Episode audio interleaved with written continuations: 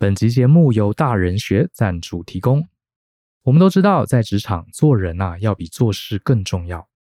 尤其是现代化的商业环境里，各行各业都非常仰赖团队的沟通与协作。当我们不小心讲错一句话，就很容易在他人的心中留下疙瘩。言者虽然无心，但听者难免有意。很多时候啊，不知不觉就成为未来合作的障碍，甚至因此还丢掉了升职跟加薪的机会哦。所以，懂得在职场里阅读空气，并且优雅得体的应对，对我们的职涯发展绝对大大加分。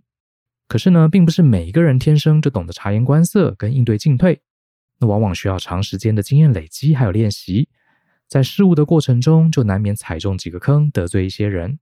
为了帮助上班族快速累积经验，大人学特别与前 TVBS 主播蔡佑吉先生共同开发了一堂线上课。这堂课的名称呢，就叫做《办公室的阅读空气说话术》。蔡耀吉老师不仅是口语传播科系出身，更是一位资历相当丰富的新闻主播，还有记者。他同时也担任过大型企业的公关发言人。我们相信，透过老师深入浅出的讲解，还有各种实用的案例剧情，你也能轻松面对职场中的沟通情境，做出最得体的回应。我强烈推荐给你。欢迎透过下方的说明栏查看这堂课更多的介绍。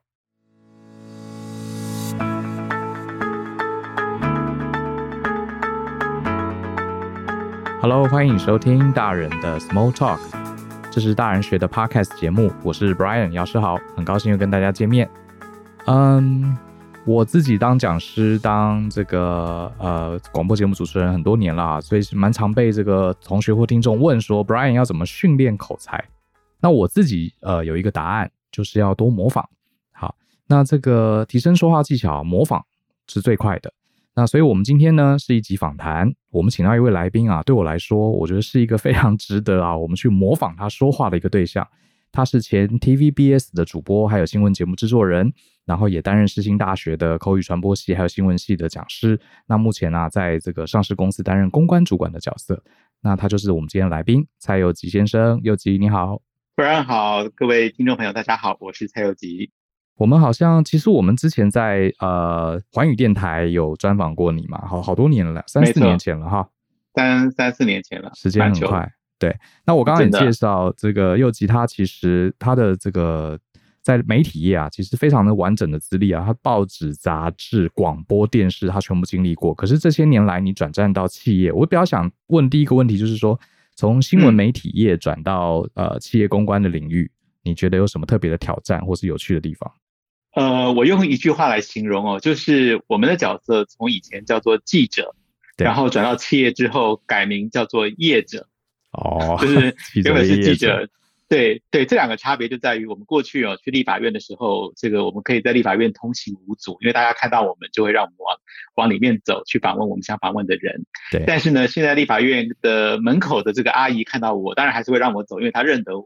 对，但是呢，她就会提醒说，哎，你要去找谁，可能要先跟他们约好。哦，然后那些立立委看到我的时候，就不像以前那么欢迎。他可能看到我一开始还不知道，可能会觉得说，哎，你又来了。后来我递出新的名片，那时候我记得七年前我刚转到企业的时候，我递出一张名片，他看到之后立刻倒退三步，他说，哦，那这样我不能跟你多聊，那感觉是完全不一样的。哎，所以你当了企业的这个公关主管，你还是要跑立法院啊？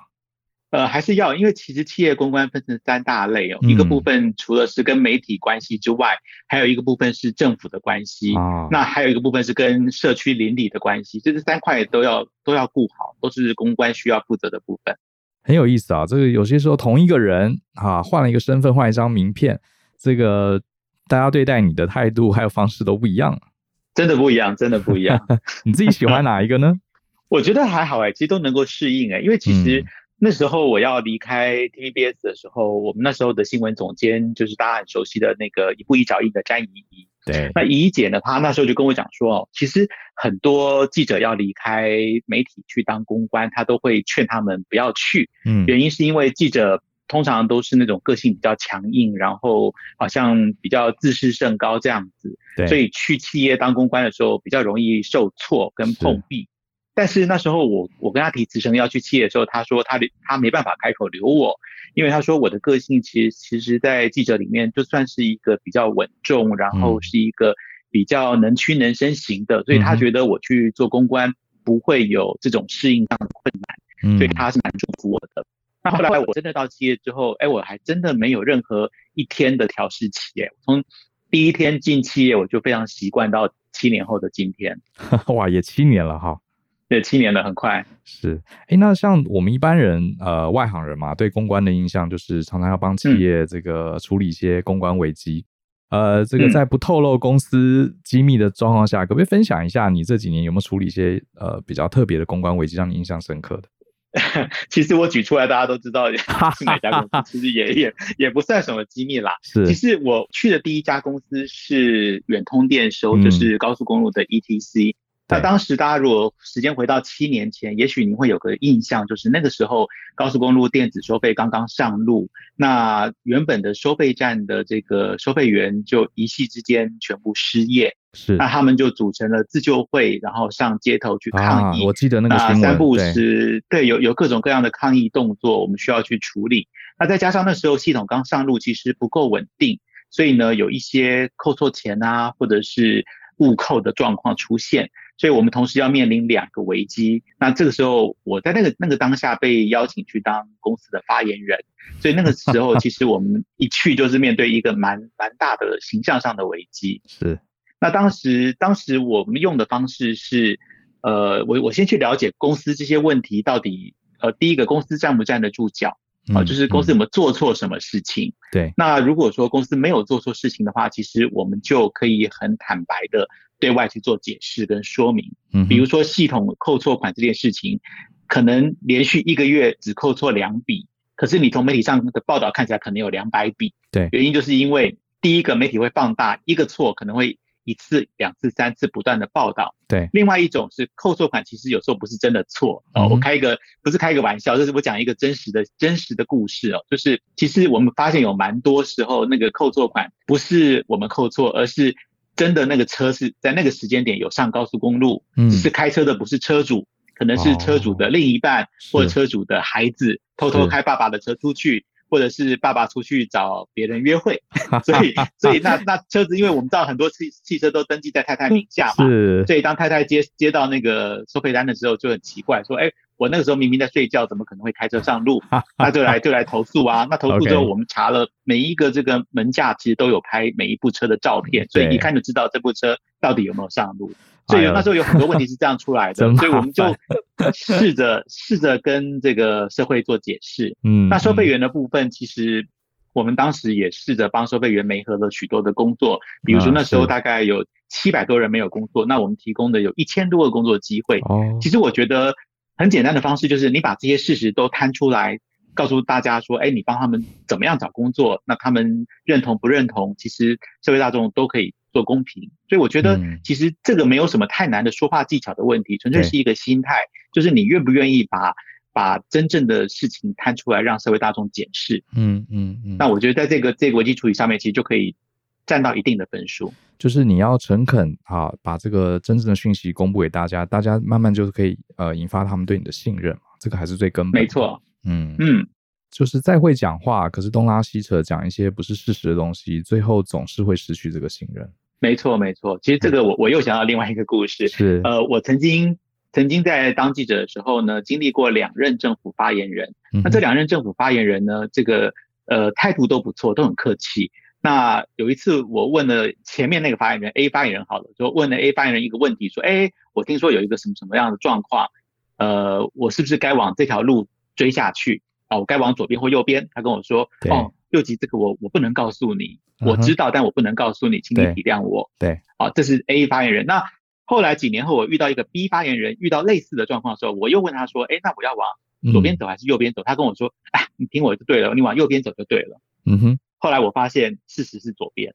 OK，哇，也就是说，一个发言人，一个发言人明白告诉你说他不能告诉你，对，另外一个发言人是告诉你错的。是，其实这两种说法，你说我以后会相信哪一个？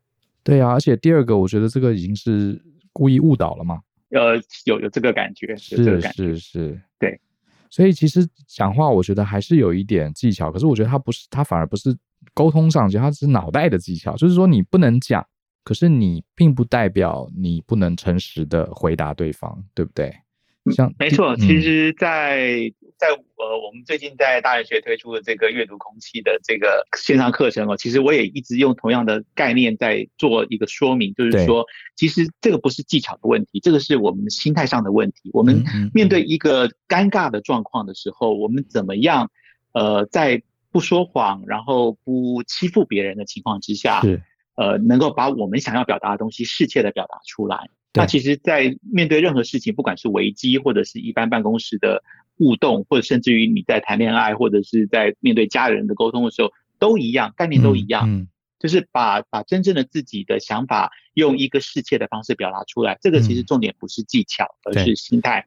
嗯，不过这个其实在，在呃，我们大部分今天的听众，我们可能不用面对像柚吉这样子哈，面对这样的企业的公关危机，可是。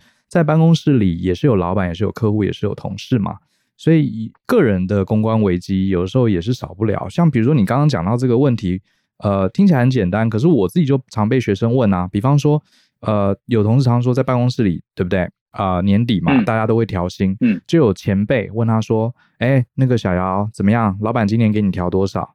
你薪水应该有破五万了吧？”嗯、就是你说他是直接问你，你有破五万还是没破五万？然后。你，嗯、我们知道公司里面是不应该去谈薪水的，而且你自己也不想跟他讲，可是他又这样一直问，又问那么直白，像这种状况怎么、嗯、这怎么回答呢？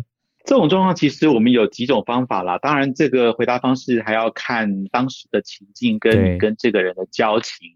哦，那呃，我不建议用一种很冷的方式去面对，但是如果你跟他交情够的话，也许你可以就是。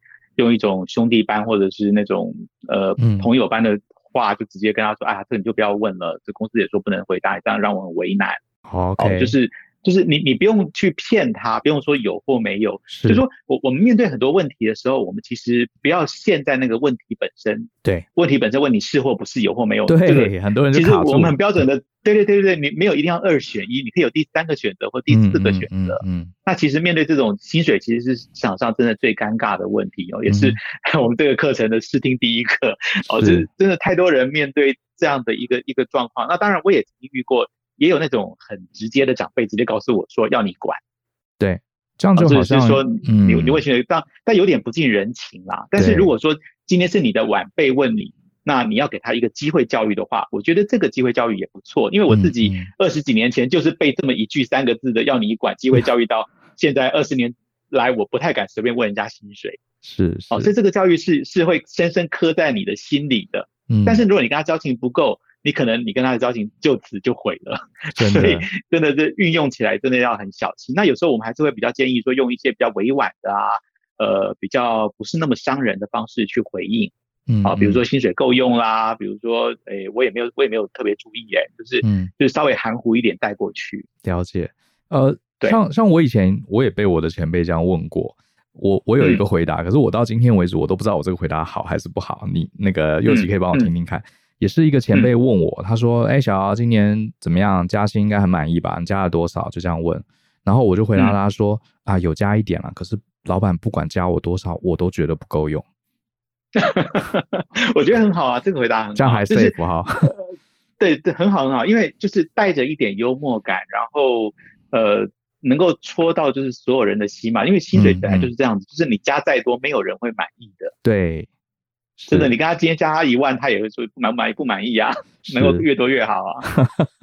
我倒是另外一件事，我倒是有一次是过年的时候，长辈问我说：“这个哎，Brian，你现在薪水应该有一百万吧？”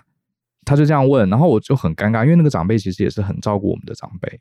然后我就说：“哦，有。”然后呢，他就说：“那有一百五吗？”嗯、然后我就觉得很尴尬，然后我就说：“没有。”然后讲完，他说：“嗯，嗯，还不错。”然后他就走了。可是呢，我其实是当时的薪资真的是一百到一百五之间。其实讲完之后，我突然觉得有一种啊，我是不是太弱了？嗯、那种感觉。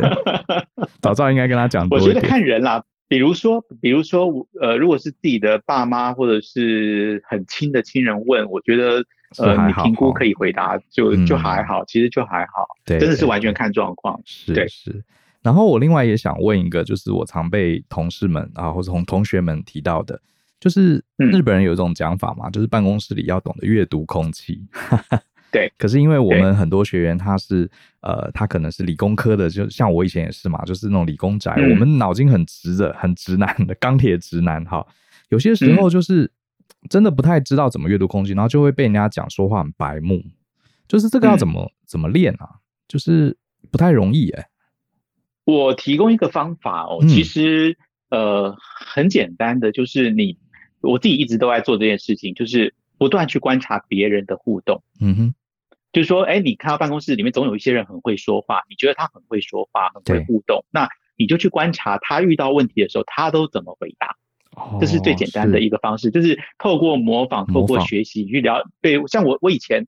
我我觉得我自己算是会讲话，但是缺乏一点幽默感。嗯哼。那我有个亲戚，一个姨丈，他就从小让我觉得他好幽默。他就是，比如说有一次我印象很深刻，嗯、就是他他住到我们家，因为他在他家在中部，然后他来台北台北出差，他就住我们家。嗯、对。然后然后车子就停我们家旁边巷口。对。结果第二天出来，车不见了，就车被偷了。哇。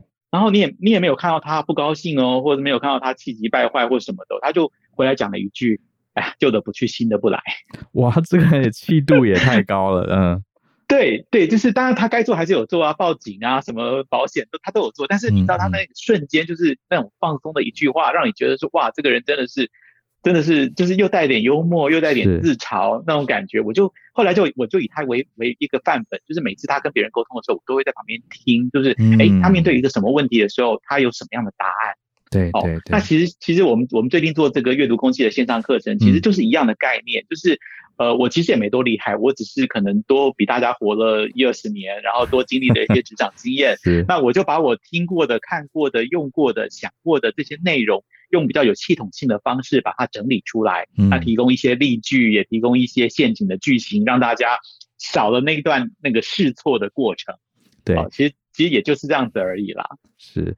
那我觉得这个说话这件事情，照佑吉这样讲，他还真的不是纯粹所谓练口才、练口条、练声音哈，还真的是你的思考要去呃，让它更更拓展。嗯，对，而且还有观察力，观察力也很重要，因为其实我们很多东西从小都是模仿出来的。是，那其实我们身边就有太多可以模仿的对象，比如说你长官怎么跟他的长官对话，嗯、那对，那你也可以拿来看你要怎么跟你的长官对话。嗯。那又或者是你你是主管，你怎么对、嗯、呃，就是你的你的你的高层主管怎么样对你的中间主管？那你也可以一样画葫芦去对你的呃，比你更下面的同事。当然，如果那是前提是好的啦。那如果是不好的话，你刚好刚好就相反，就是哎，你看他这样做，你觉得这样这样不 OK，那你就不要这样对人家。要学是要真的要是要学好的，然后看到不好的就要警惕自己。没错没错，我想起来好像我们多年前呃在。另外一个电台，我访问你的时候，你有提到你，你好像是小时候小学的时候，七七八岁就开始对自己的说话很在意，然后想要当主播，对不对？我记得有没有错？对，你还记得？然后我我还记得你说什么？你你在班上你就放了桌子上放一个牌子，你就开始跟同学报新闻什么的。对，对我那时候其实就那时候我我们那个年代哦，就是最红的主播是台视的盛竹如嘛，如，所以那个时候。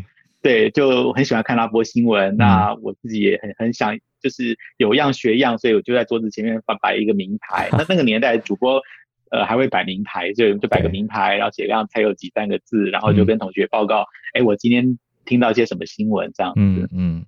那时候还没有扣印呢，不然的话就会跟大家互动。所以感觉就是你从小就对于说话，还有或者是观察别人说话，甚至模仿这个厉害的人说话。你就花了很多时间，对不对？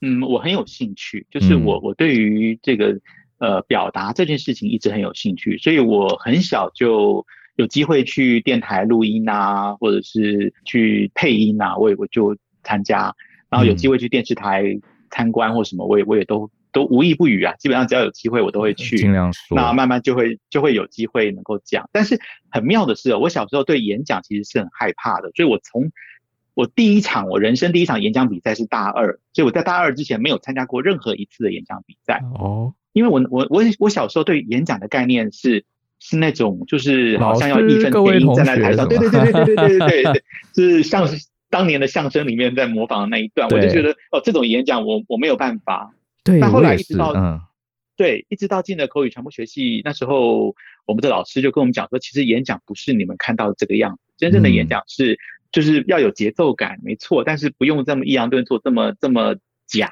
对，然后重点是你讲的内容是不是有逻辑性，然后是不是吸引人，是不是用现在的话就是有没有料。嗯，哦，所以我那时候才改变了我对演讲的整个概念，那我才开始试着上台。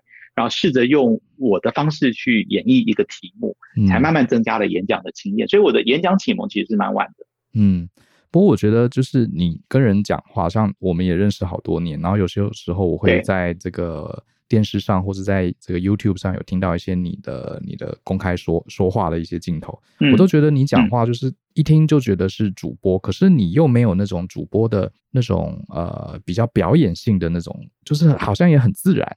这个你有刻意去练习吗？嗯、因为我觉得，就是像一般啊、呃、广播节目主持人或是当主播，就是他们讲话声音确实好听哈，抑扬顿挫，可是就觉得好像有一种距离感。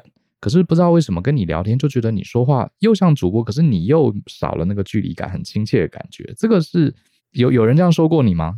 或者你你有什么诀窍？呃、嗯，有。其实这个又回到模仿这件事情上面，因为每个人其实都会寻找一个自己的典范哦，就是。呃，不瞒您说，我也是学人家说话学出来的。只是我学的对象就是比较像我现在讲话的样子，是呃，就是那个李四端。哦，就其实我的表达基本上是从模仿他的节奏跟语气开始，对，所以他就不是一个非常的那种抑扬顿挫很明显的人。对，那很多记者他们，我觉得他们是被电视台现在的新闻配音的风格给影响，他们以为说。嗯现在配音一定要拉高三度五度，然后很嗨，很很这样子，很汹涌这种台式新闻。对，其实其实那其实不是，其实我觉得重点是让人家能不能够听得清楚、听得懂。嗯、哦，那最重要的关键是讲话要有快慢的节奏，而不是用同样的高频或同样的低频。对，那其实你只要有快慢节奏，其实听起来就是很顺。反而你一直维持在高频哦。听起来久了之后很容易腻，跟很容易累。对对，就是很顺的感觉，你知道吗？就是这个这个我觉得很棒。所以我一开头刚刚开场我也才说，谢谢就是我觉得蔡佑基是一个，如果沟通是从模仿来的，我觉得你是一个很适合模仿的人 对象。嗯，比较适合现代啦。就是说有一些老主播他们真的很棒，可是。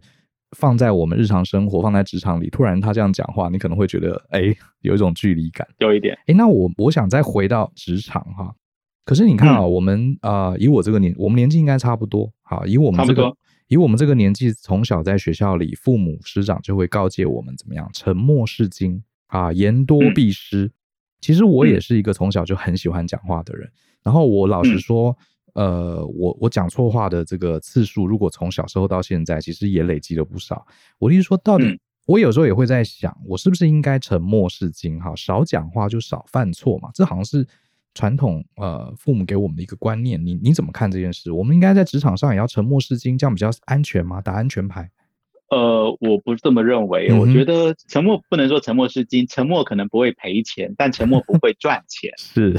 啊，就简单讲，就是就是我们用投资这个概念来来说好了，就是你你今天有一百块，你把一百块放在手里，嗯，它当然一块一块钱都不会少，对。但是问题是你这一百块如果拿去投资，哦，有可能犯错变七十块，是，但是更可能赚到一百三或两百，对。所以沉默的概念就跟你去投资，你手上有钱，你花不花钱一样的道理。嗯，我当然承认你去你去多讲话，一定有多错的时候，没错。问题是你你愿不愿意让那个？这是好了，就是拿我们现在最流行、最热门的话题——打疫苗这件事情来讲好了。最近大家在争论说，打疫苗有一定的危险性，打完疫苗确实有人就因此因此就、嗯、就就没了。对。但是打疫苗的危险性跟不打疫苗的危险性到底哪一个高？是。哦，这个这个就是变成是可以讨论的题目。那对那在这种情况之下，我会觉得我们会用比较积极的心态去，就是为了帮自己争取更大的能见度。或者话语权，嗯，我觉得我们不能够永远只是沉默，尤其在现在这个时代，你要等我们，我常常说的，就是如果我是一匹千里马，我要等伯乐来发掘，其实已经很难了。是，这年代太多太多马会自己跑出去秀了，那你 如果你躲在后面，然后别的马都在前面花枝招展，你就在后面等着人家来看，到底什么时候人家才会来看呢？是前面那匹那一堆马大家都看不下去才会进来看第二匹马？对，还是前面那匹马大家都已经被挑走了，他们就不缺马了？嗯嗯。哦，那这时候你你什么时候才有机会出来？我觉得我超级认同你的观念，因为是这样，我刚好呃在前两集的节目，应该是第一百五十七集吧。这个有兴趣的听众也可以听一下，我就在讲这个专业跟话语权这件事情。因为我自己呃一直是念理工科嘛，那我的同学们都是工程师，那有些时候我就听到我的同学们在讲说，哎呀，那个谁谁谁上电视哈，因为我念土木系嘛，就是有些时候台湾会有一些这个桥梁啊毁坏啊，建筑物出了什么问题啊，然后这个其实是土木系的学生，就是我的科系是比较懂的，可是记者都会去访问建筑系的学生。然后我们念土木的就很生气，说这个怎么会去访问建筑系呢？应该访问我们土木系。可是后来我就发现，为什么记者访问建筑？因为建筑系的学生他们受到的这种沟通啊、讲人话的训练是比我们好的。嗯，所以以这个产业来说，呃，可能学建筑的人他们的训练就比较能掌握话语权。同样的，很多人他觉得自己很专业，可是又没有人看得出他的专业。我觉得这个我们自己要负点责任，因为我们没有花时间在。学习怎么去说话，对不对？呃，一半一半。这个题目其实我我有听哦，我有听。我在听的时候，我心里就有有一些跟跟您的呼应。我就说，其实你把记者想得太厉害了，记者其实就是偷懒而已。就就是记者其实搞不清楚土木结构跟建筑的差别。对。那记者有一个坏习惯，就是也不能说坏习惯，因为记者有很强的时间压力。对。所以你会发现，好像全台湾就那么几个医生，一个科就一个。是。原因是因为不是不是因为他们最厉害，也不是因为他们最帅，而是因为他们最容易被找到。方便。比如说有某一个对，比如说你要找中医，就固定找某一位，原因是因为他他就是随口随到。那那基本上他有一定的学识，所以他可以回答出一个很广泛的答案。嗯、其实就这样而已，嗯、这是第一种可能。第二种可能是，呃，我刚刚讲说大家不了解土木跟建筑的差异，所以他们想说，哦，有建筑的问题，那就是问建筑师。那这时候如果说土木技师这边的这个学门的这些这些呃学成的人能够多一点。向社会来表达，让对对让让记者知道说，其实这个是我们的专业，问我们才对。嗯嗯，好，那培养几个这个代表土木界可以说话的人，其实以后记者就知道这个东西要问土木界的人，而不是问建筑师了。没错，所以各有一半的责任，这有一半，所以这个就是那记者的责任，我们无法追究嘛，因为我们不是记者。所以我 我就觉得，在我们把这个范围缩小一点哈，其实在一个办公室里面。我觉得，我也觉得，大家不要再呃一直紧抓着这个沉默是金哈，这个言多必失这样的观念。嗯、我觉得，你如果希望在职场发光发热，还是要掌握一些能见度，对不对？那我我也想问，有几个比较务实的问题，比方说我在公司里面，这个我的同事都很会讲，都会去跟老板邀功，可是其实他们嗯呃很多事情都是我做的，都是我完成的。嗯、可是呢，嗯、你要我去在老板面前邀功啊，说老板这个东西都是我的功劳。我面子又挂不下去，从小到大没做过这种事，那我到底要怎么样让老板看到我的成就？嗯、有没有什么呃比较好的表达方？就是不要太碰风，可是又让老板知道我其实这件事情呃我付出了很多。有时候可以迂回一点来做，嗯、就是比如说适时的让老板看到是你在做，或者是说你用一。这个时候表达就不见得一定是用讲的，你可能比如说定定时把这个工作报告啊，然后里面稍微细节写一下，说你做了哪些事情，就是就是呈上去，你也不用管别人说了什么，但是对你就你就照你的步骤跟节奏去呈你的报告，嗯，那这是一种一种你事实让你的长官知道你你在负责些什么事情，对。那另外一种情况是，你也你也可以去观察一下，当这些人在跟老板邀功的时候，老板的态度跟反应是什么？是是认同吗？还是有怀疑呢？还是什么？是，然后第三个是你要把握机会，就当老板对于这些他们觉得做的很好的事情提出疑问的时候，嗯、对方回答的回回答的好或不好，那这时候你的补充就很关键，因为理论上你比他们做的深，哦、你应该能够比他们回答的好。嗯，那这时候你不要说哦，别人抢着回答，然后这时候你又逮个沉默是金，那到最后 真的真的功劳全部在别人身上。是是，我是觉得就像对，其实就是不要二分法，不要呃，你还是可以很。呃，诚实的，好，很务实的跟老板说，你做了什么事情，有没有什么要再加强的？不要想说啊，你讲你的成就就一定是在邀功嘛，对不对？你还是可以很中庸的，好，很平衡的、务实的说你做了什么，有什么事情你是怎么处理的。然后如果同事回回答不出来，你也可以帮他做补充，没有必要就是像我些，我有遇到一些同学，他就是气嘟嘟的，你知道吗？那个，比如说他是他是工程师，然后他的 PM 哈，专案经理或是业务就比较会讲话嘛，就在老板面前噼里啪啦讲啊，我们这个团队如何如何，我怎么做怎么做，然后他在下面就生气，嗯，他他就很气，就想说这都是我弄的，这点子也是我出的。其实我就问他，我就说那个 PM 有不让你讲话吗？他说也没有。那我说那老板在你面前你就讲啊，他就说我才不要。所以这个就是，对啊，就是自己放掉自己的话语权啊，是自己放，所以还是因为他们可能就觉得说我讲了，好像在我在邀功，我在老王卖瓜，其实不一定嘛，对，嗯、对、嗯、对。好，那刚刚讲到这个，像佑吉从小到大就对于训练自己的说话能力花了很多心思，也常常观察一些厉害的人。那呃，你有没有你印象中有没有就是在职场里面，或是真的就是事后想想，嗯、哎呀，真的讲错话了。这种机会要要怎么？我是我想难免都有啦。遇到这种状况要怎么办？我举个例子好了，像我自己曾经就这个，我我记得二十几岁的时候，我就讲错话很多次哈。比如说我跟这个，嗯、我们那时候有个同事，那他其实大概我二十多，他大概三十多，我就直接叫他大姐，这个是一个称呼上的错误。嗯、然后我想说他 他大了我七八岁，叫大姐应该是尊敬嘛。好，这种钢铁直男就结果他就很不高兴。他就瞪我一眼说：“你叫我大姐，你叫我大姐。”然后就很说：“这是这是一次哈。”然后当然错了就错了，可是我事后其实也没有讲什么。我我就在想，如果回到当年，我应该怎么去矫正这个错误？就说错话的时候该怎么办？你说针对这个大姐这件事，对，针对大姐，比如说就以这个为例好了。哎，这个还蛮常，我其实生活中后来还蛮常发现，因为可能就像是。你以前这个年轻的时候问人家薪水，跟我叫人家大姐是一样，我记了一辈子。呃，后来我再也没犯过这个问题，因为我发现这个问题要特别小心。那你后来都会怎么叫？我后来就是呃叫名字，或是叫某某小姐，哦、或是如果熟一点的、嗯、要开开玩笑，我就直接叫她妹。因为我后来年纪也比较大了嘛，就比较好。是。就是我比较好奇，就是啊，我还我还犯过另外一次错误啊，这个错误我也是记得，就是我当时当这个企业顾问，然后我去了一家在台湾非常知名的企业，然后呢，当时很年轻哈，真的讲话技巧很糟糕，然后当时开会，然后客户来了好多好多人，都是他们的主管，好，嗯，这个主管找顾问来这个辅导，表示他们内部管理出了一些挑战嘛，需要我们外面的人来帮忙嘛，结果我劈头就问，就说。你们管理遇到了什么问题？嗯哼，我就这样问，然后呢，现场鸦雀无声，没有一个人回答，然后就有一个主管说：“我们没有什么问题啊。”然后我就回答说：“没有问题，那找我们来要干嘛？”我们来干嘛？我真的很蠢欸！现在想想，就是怎么会讲这种话？因为客户呃，其实因为他们有大老板在，这个中介主管找我们来，他当然不能在大老板面前说我们管理出了哪些问题，否则的话就是承认自己失职嘛。所以你看，我当时就讲了这么蠢的话，我永远都记得，后来 都是教训。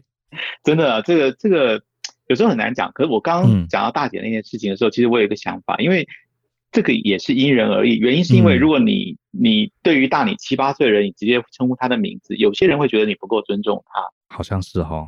对，所以有时候真的真的很难拿捏。那这种时候。没有一定的标准答案啦，就是如果可能的话，你能够先先打听一下，或者先了解一下这个人喜欢被怎么叫，嗯嗯嗯，哦，或者是如果是叫叫英文英文名字，可能比较 OK，比较没有问题，对，没有年纪的问题。但是如果中文名字就有点怪，比如说哦，这个人叫叫美华，你直接叫美华，还是叫美华姐？嗯嗯，那他如果他有职称的话，其实叫职称比较安全，就是对于。对于刚认识的人，嗯，嗯认识不熟的人叫职称会比较安全。OK，所以对于不熟的人，宁可一开始陌生见外一点，也不要。对对对对对对对对。嗯，不过我的看法是啊，呃，很多事情就像右吉刚刚讲的嘛，你有你手上一百块，你不要损失，最好的方式就都动不要动它，把它放在床底下的铁盒子里，对不对？可是我觉得我们，对我们，可是我觉得我们人生嘛，就是人际关系也好，事业也好。我们总是要冒一点小风险嘛，就像打疫苗一样的，合理的风险要冒冒。就是，可是，而且我对，而且我觉得你呃，像我们这样子回顾，确实有一些想回想，好说话说错了，可是我们就学习嘛，以后就可以避免嘛。可是我们从说话中，其实我们得到了更多嘛，嗯、对不对？而且别忘了，这个一百块，如果你放在铁盒子里面，还会遇到通货膨胀，一百块就又不到一百块。是，其实它还是有风险，你什么都不做，其实还是有风险的，对不对？嗯。就像就像别人马都出去了，你站在后面，然后等到别人马都选走，你还选不到啊？对啊，对啊，真的是这样子。别人，然后别人都把你的功劳抢走，然后你都不讲话，只会在那边生气，这其实也是损伤。没错。哎，佑吉，你现在上班，那所以因为你是公关部门的主管嘛，所以你你可能没办法 work from home，对不对？还是还是可以，因为因为因为这段时间，对，因为这段时间我们平常会去跑的地方，比如说去工厂周遭的社区，或者是去立法院，嗯，呃，这些地方现在都不能去，所以我们。基本上就剩下一些幕僚作业在做规划跟联系，所以我们的部门的同事还是会陆续的在在家里居家办公，嗯，也是要 work from home。那我就好奇问一下，就是说，嗯、呃，我们平常跟同事们、跟周围的人相处，大部分在疫情之前，我们都是很方便面对面，我们可以看到表情、看到动作、看到肢体语言，哈。然后很多事情当面讲两句就结束了，结果现在没办法，大家要透过 Line 啊，透过 Zoom 啊这些远端，透过电话，呃，你觉得变成远端的沟通有没有什么你觉得可以提醒我们听众注意的一点，跟平常面对面沟通的差别？好，其实变成远端沟通之后，大家的沟通要更小心，尤尤其是用文字沟通哦，因为像用 Line 沟通这件事情，有一个非常要注意的地方，就在于 Line 是文字，它没有语气，没有语调。嗯对，所以他写出来的字眼，其实，呃，看的人他心情是怎么解读，就就是这样，就是同样一个字眼，可能、嗯、可能看到看到你本来没有恶意，你可能是善意的，但它解读起来可能就是好像带有点负面的意思。是，好，那个包括包括你丢文字出来的速度，跟你的用字遣词都会影响到。因为因为所以我会建议说，你在回复文字的时候，尽量加一点点有语气感的文字。比如说有人要呈现出轻松，嗯、就说哦某某某某，就加一个哦，嗯、或者是耶，或者什么什么，就是、嗯、就是让人家觉得你虽然有点小装可爱啦，但是至少你让人家知道你是一个正面的语气。对对，而不是而不是，比如说对，比如说你写一句你要你要加油这四个字，嗯，到底那个语气是你要加油，还是你要加油哦？哎，真的是，完全就完全不一样。可是你看到都是都是你要加油这四个字，对，尤其是上面写给下面，对啊，这个这个要很小心。如果是老板只很就写你要加油四个字，我会很错哎，讲说是是我哪里做错了，他他接下来要 fire fire 掉我了，是不是？警告我你要加油，对对对，你要加油，哇，完全不一样哈。对啊，哎，对，我们有时候打字打想说简单快速，真的会忽略掉那些东西哈。有些在职场上，我们跟家人、跟朋友偶尔还会打一些什么表情符号，可在公司想说啊，我要维持专业，那些就省了。可是被右吉这样一提醒，反而会造成沟通的误会。对，然后有些有些字眼要很小心，比如说那种嗯啊，那种嗯嗯这个字也是很多人喜欢，就是会回一个字嘛，就表表示听到了这样。但是其实，在 LINE 上面哦，其实有些人很讨厌看到这样的回法，因为这样的回法像是就是哦。哦，就是就是你回的，你说了一串话，那、嗯、我就说哦，就知道了那种感觉，有点好像好像嗯，对，或者是很不积极，或者是只是应付你一下，嗯嗯，嗯，那也许你可以稍微认真一点点，就是再多回个几个字啊，啊，表示了解，表示知道，或是附和他一下，这样是是啊，对，尤其是那种简单几个字，因为你真实面对面的时候，人家会看到你的肢体表情跟动作嘛。对，可是文字就嗯，他以为你不以为然，还是什么不不屑一顾之类的。好，确实哦，会有这个问题。对，嗯，对。然后另外一个就是那个已读不回，也其实有时候也蛮恼人的。其实我觉得 光赖这件事情就可以讲好久。真的，呃，已读不回这件事情，就是你知道不读不回跟已读不回都会造成对方不同的情绪跟期待。是。那我会觉得你不读可能会让人家觉得说，哦，你可能在忙或什么还没看到。还好一点点，但是你读了又没有回应，那时候大家就觉得你你怎么了？嗯嗯。好，那那我自己的习惯是，我如果读了又不能立刻回，比如说我在开会，那我可能就就会直接回一句说会议中稍后告稍后跟你讲。嗯，就是我会回一下下，交代一下，就是交代一下，让他知道我看到，但是不是我故意不回你。对，或是呃，我想一下，或者是什么，就是就是有一个有一个小回音啦。是对，会比会比你读完之后放着隔了两个小时之后才突然回一句要来的好一点。哎，你不要讲这些还真重要哎，这个这个不提一下哈，很多人真的是没有没有想到这些小细节，这个真的真的很不错。哎，我觉得我们应该下次来开一个那个 Line 的沟通 Line 的课。好，哎，那我其实呃今天请佑吉来还有另外一个目的，因为我们今年呃跟蔡佑吉老师因为。之前合作的很开心，我们就一直觉得在职场里面怎么说话，我们要找一个最专业的人，哈，亲自示范，亲自帮我们分析。那又吉他自己是这个新闻领域的老将，然后又是现在企业公关，哈，非常优秀的人。他花很从小到大就在思考怎么去沟通，所以我们跟呃大人学就跟蔡又吉老师合作一门课程。那这门课程可能很多人知道，叫做办公室的阅读空气说话术。那这门课现在卖的非常好，哈，这个已经有谢谢大家，对，已经有五百五百多人，我们才刚开始卖没多久，已经有五百多位同学参加，然后回馈也非常好。我比较想问，呃，现在要叫蔡老师了哈，蔡老师一个问题，就 是你当你当时在开发设计这个课程的时候，你有没有一些特殊的理念跟想法？你希望达到什么样的效果？可不可以跟大家分享一下？好。呃，应该说，我觉得在办公室的沟通哦，很多时候会出问题，其实都在于误会哦。就是很多，其实我觉得真正安着不好的心思去跟对方沟通的人，其实很少很少。嗯，大家都是善良的，都是善意的，可是很奇怪，为什么误会总是会在办公室天天在各个角落出现？对，那怎么样能够减少这样误会的发生？呃，那可能这个误会的发生，可能是说话的方式或说话的用字遣词。会惹恼人，那也可能是不同年龄层之间可能有一些代沟型的误会，那这时候又该怎么办？所以我就就呃问了自己很多题目，那大人学这边的伙伴也提供了很多的情境，所以我们就把这这几十种情境呢就设计出来，哎，每一个情境面对的时候，我们该怎么样？呃，有最适合的阴应的。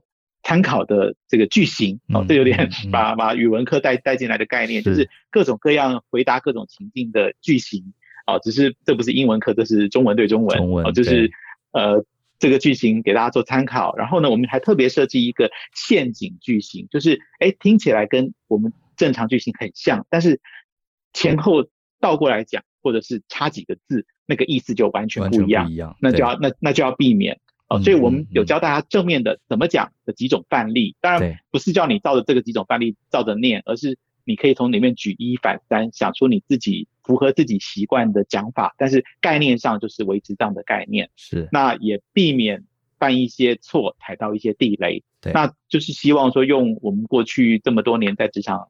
走跳的经验，嗯，呃，帮助这些呃年轻朋友们哦，就是减少一些犯错的机会，因为有时候这些错真的很冤枉，就是真的，你常讲的话让人家不高兴，然后你就你就想说，明明我没有这个意思，没有这个意思，他会解读成这样，是，真的是很恼人。对对对对对，我看了呃这门课程，我鼓励大家，不管你有没有兴趣，你可以看一下这门课程的这个大纲，我觉得这个大纲就很精彩哈，嗯、我随便。挑几个呃，蔡又吉老师在里面分享的主题，它都是一个一个的小主题，每个主题大概七到十分钟，可是就会讲一个我们职场真的很常见的这个单元，比方说刚刚有聊到，就是同事一直逼问你薪水啦，或者是说，呃，有同事很喜欢聊天，一直聊哈，然后打断你的工作，你你要怎么样制止他，又不至于伤害感情？然后像是呃，你升官了，然后同同年资的同事嫉妒你哈，就刻意疏离你，甚至在公司上刁难，这是该怎么办？或者是说你要请别的部门啊，这个核销一些经费，结果他们就一直刁难，你要怎么样？呃，这个配让他配合你，跟你合作。然后或是同事在办公室里，比如说家人过世啦，或是被资遣啦，或是被老板骂啦，在那边哭，你要怎么样安慰才是比较得体？你看，你不觉得这些都是 真的？上班上个几年，大概都会碰到哈。这个呃，老板在开会的时候讲了一个明显的、很严重的错误哈，我该怎么样委婉的指出？因为不指也不行，因为这个错会影响后面做错做错事。这些对，你想想看啊，这里面有这么多三四十个主题，我们先不要想说让自己变多厉害，你光是这三四个主题，你都有一个非常呃和和缓、非常理性的，又可以。呃，顾及人际关系，光这三四十主题你都能应对，我觉得职场大概八成的说话情境可能也都没什么问题。对，没错，没错。嗯、而且我更鼓励大家在听了之后，最好能够挑战我，就是说，哎，我有更好的想法。对，就遇到这个情境的时候，我可以，我可以讲什么什么什么，那就表示你，你真的有有思考了。是，所以我们这门课如果有参加，我们后续呃也有开一个脸书的私密社群。这个私密社团就是上过课的同学在里面，然后你们可以亲自跟蔡耀吉老师直接在里面应对，然后啊、呃，甚至你也可以 challenge 老师。你看，老师都已经这个开放战书了哈。大其实就这个就大家 不是战书啦，其实就是大家互相求互相砥砺，对，互相砥砺哈。对，那我觉得这门课可以，大家可以参考看看。好，好，那今天访谈差不多，我觉得聊蛮开心的。谢谢祐吉特别来接受我们专访。然后我觉得倒是刚刚这个脱稿演出哈，聊聊了一下 Line 这件事。嗯、我们本来没有特别要讲 Line，可是我觉得，哎，你对这个。沟通真的是很很全面，说不定以后我们也许再透过一集专访来讲讲这个语音文字沟通，哈，该怎么样小心 应对。好，谢谢，谢谢。相信思考，勇于改变，非常谢谢大家的收听，然后也希望各位能在职场上不但能阅读空气，也能啊、呃、这个说好话，建立好人缘。那我们就下次见喽，拜拜。